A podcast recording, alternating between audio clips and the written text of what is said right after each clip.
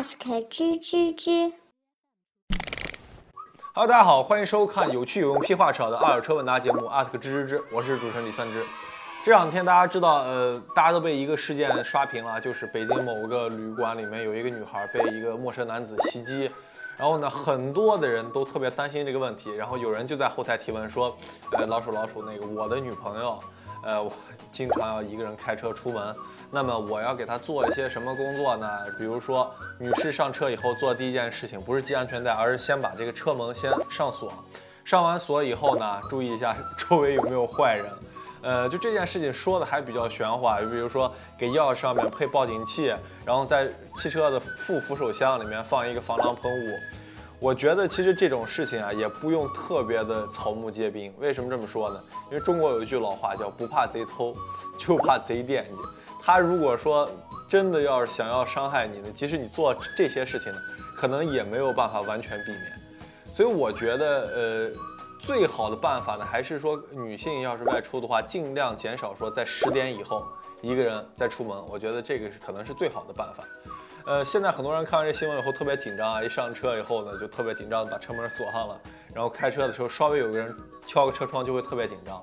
我觉得，如果是这样的话呢，反而会加高这个事故率。所以我觉得这世界上还是好人比较多，也不用特别的担心。杰瑞啊，前面被萨博九三这辆车给洗脑了，你说买这种二手小众车行吗？会不会坏了没地方修？啊？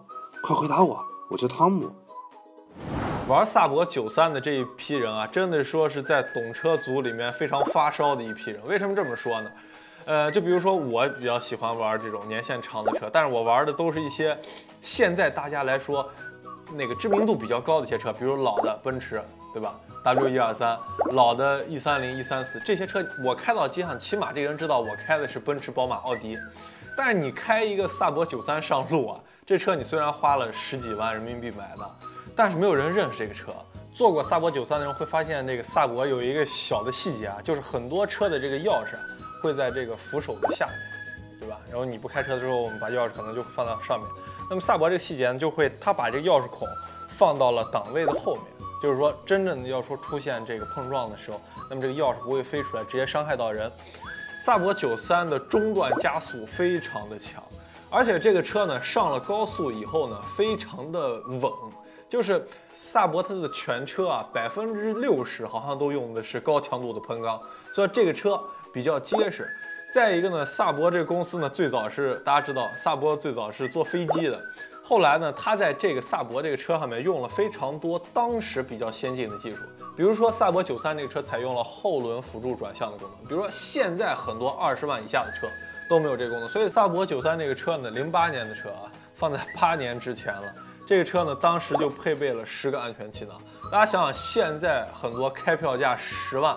二十万的车都没有达到这样的安全等级，这个车你在开起来的时候，你会感觉到一到这车上六十以后，中后段这个给你的推背感源源不断的，甚至你到最后面你都不是特别敢踩了。呃，还有一个呢，就是这个车的配件很难找。你像在北京吧，在北京虽然说他自己说，呃，我是一个萨博的一个专修店，但是如果说你一个杠子坏了，你一个灯坏了，他还得从广州去拿货。如果说你不在广州啊。那么你萨博这车呢出现了什么碰撞啊？那么你基本上可能大半个月你都不能开这车，配件也特别的贵，一个前杠，呃，前两天刚问的一个萨博零八年的前杠呢，价格呢就要在四千块钱左右。芝，我听网上都说什么修不好的路虎，开不坏的捷达，我知道你是一个资深的捷达车主，你对这句话怎么看？路虎之所以我觉得返修率比较高啊，我觉得一方面来自于路虎的电子设备实在是太多了，呃，所以说你要去修的话，你可以看到啊，一修要修三四个项目。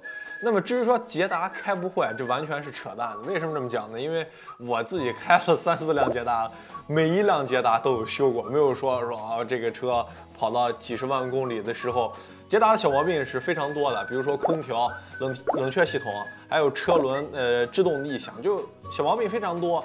但是呢，捷达的这个口碑是怎么铸造而成的呢？是因为捷达的所有配件比较便宜，在市场上呢也比较好买到。任何的汽修厂对于汽修工的要求就是说，你会不会修捷达？你要会修捷达，我才能说你是一个会修车的。呃，所以说呢，这个车好修，但是并不是说这个车不坏。三万块想要一辆大排量的涡轮车，要双门的，不要酷派，那个太渣了。油耗没有什么关系，我家的油卡都堆成山了。三万块钱要双门的，还要大排量的。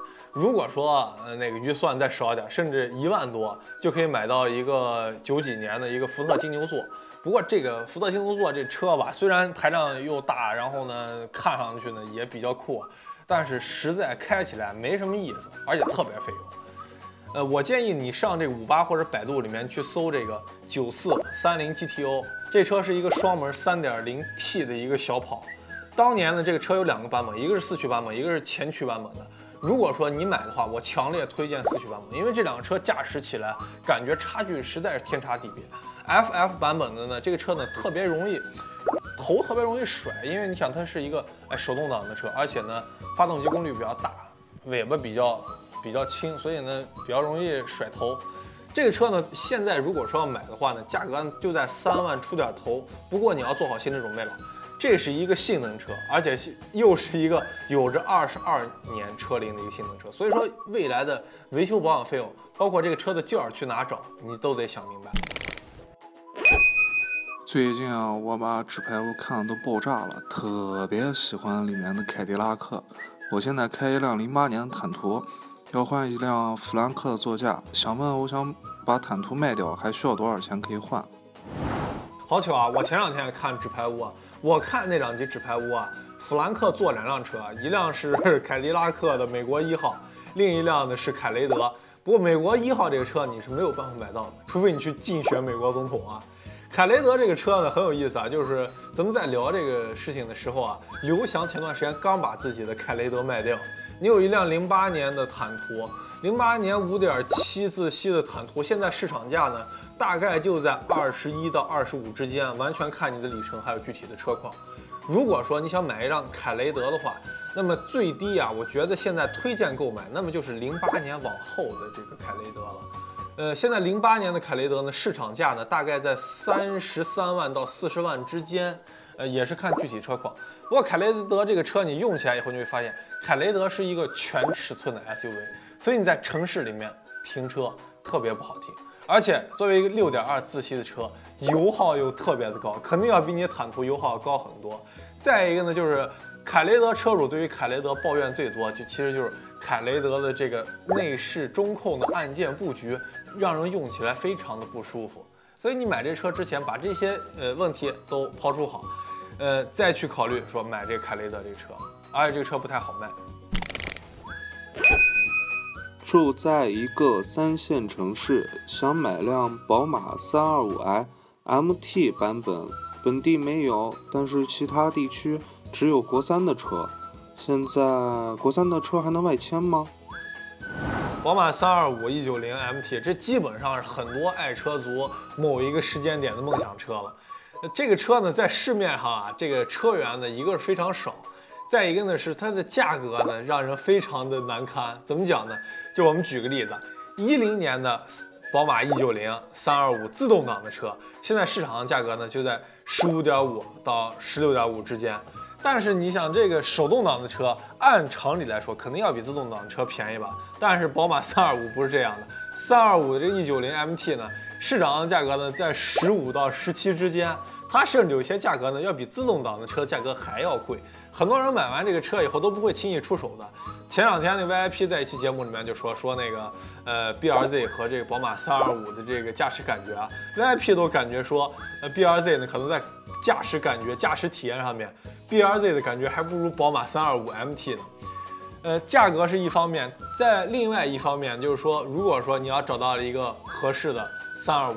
那么这个三二五呢，怎么能迁回到本地？那么这也是一个非常大的问题，就看你是哪一个城市。如果说你可能在河北啊 啊这些比较怎么说呢，限迁政策比较讨厌的城市，你从一个外地浙江啊，从福建啊，你买一辆宝马三系，你没有办法迁回到本地，因为它是国四的车。这一期的 ask 知识到这就结束了，我们公布一下上一期获得我们那个知道抱枕的名单啊。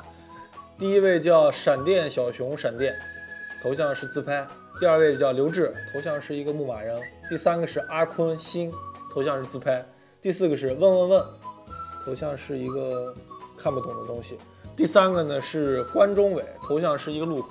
啊，恭喜这五位小伙伴！那么下一期的 ask 吱吱吱呢，我们会送出五件我们自己定制的外套，我们可以看一下啊，还比较好看。然后怎么来参加我们的活动呢？非常容易，就是关注公共账号李老鼠说车，然后在后台回复嘿嘿嘿，然后你就会收到一条消息。这个呢，收到这个消息以后，就证明你已经参加我们这个活动了。好的，我们这一期节目到这里就结束了，我们下期再见，拜拜。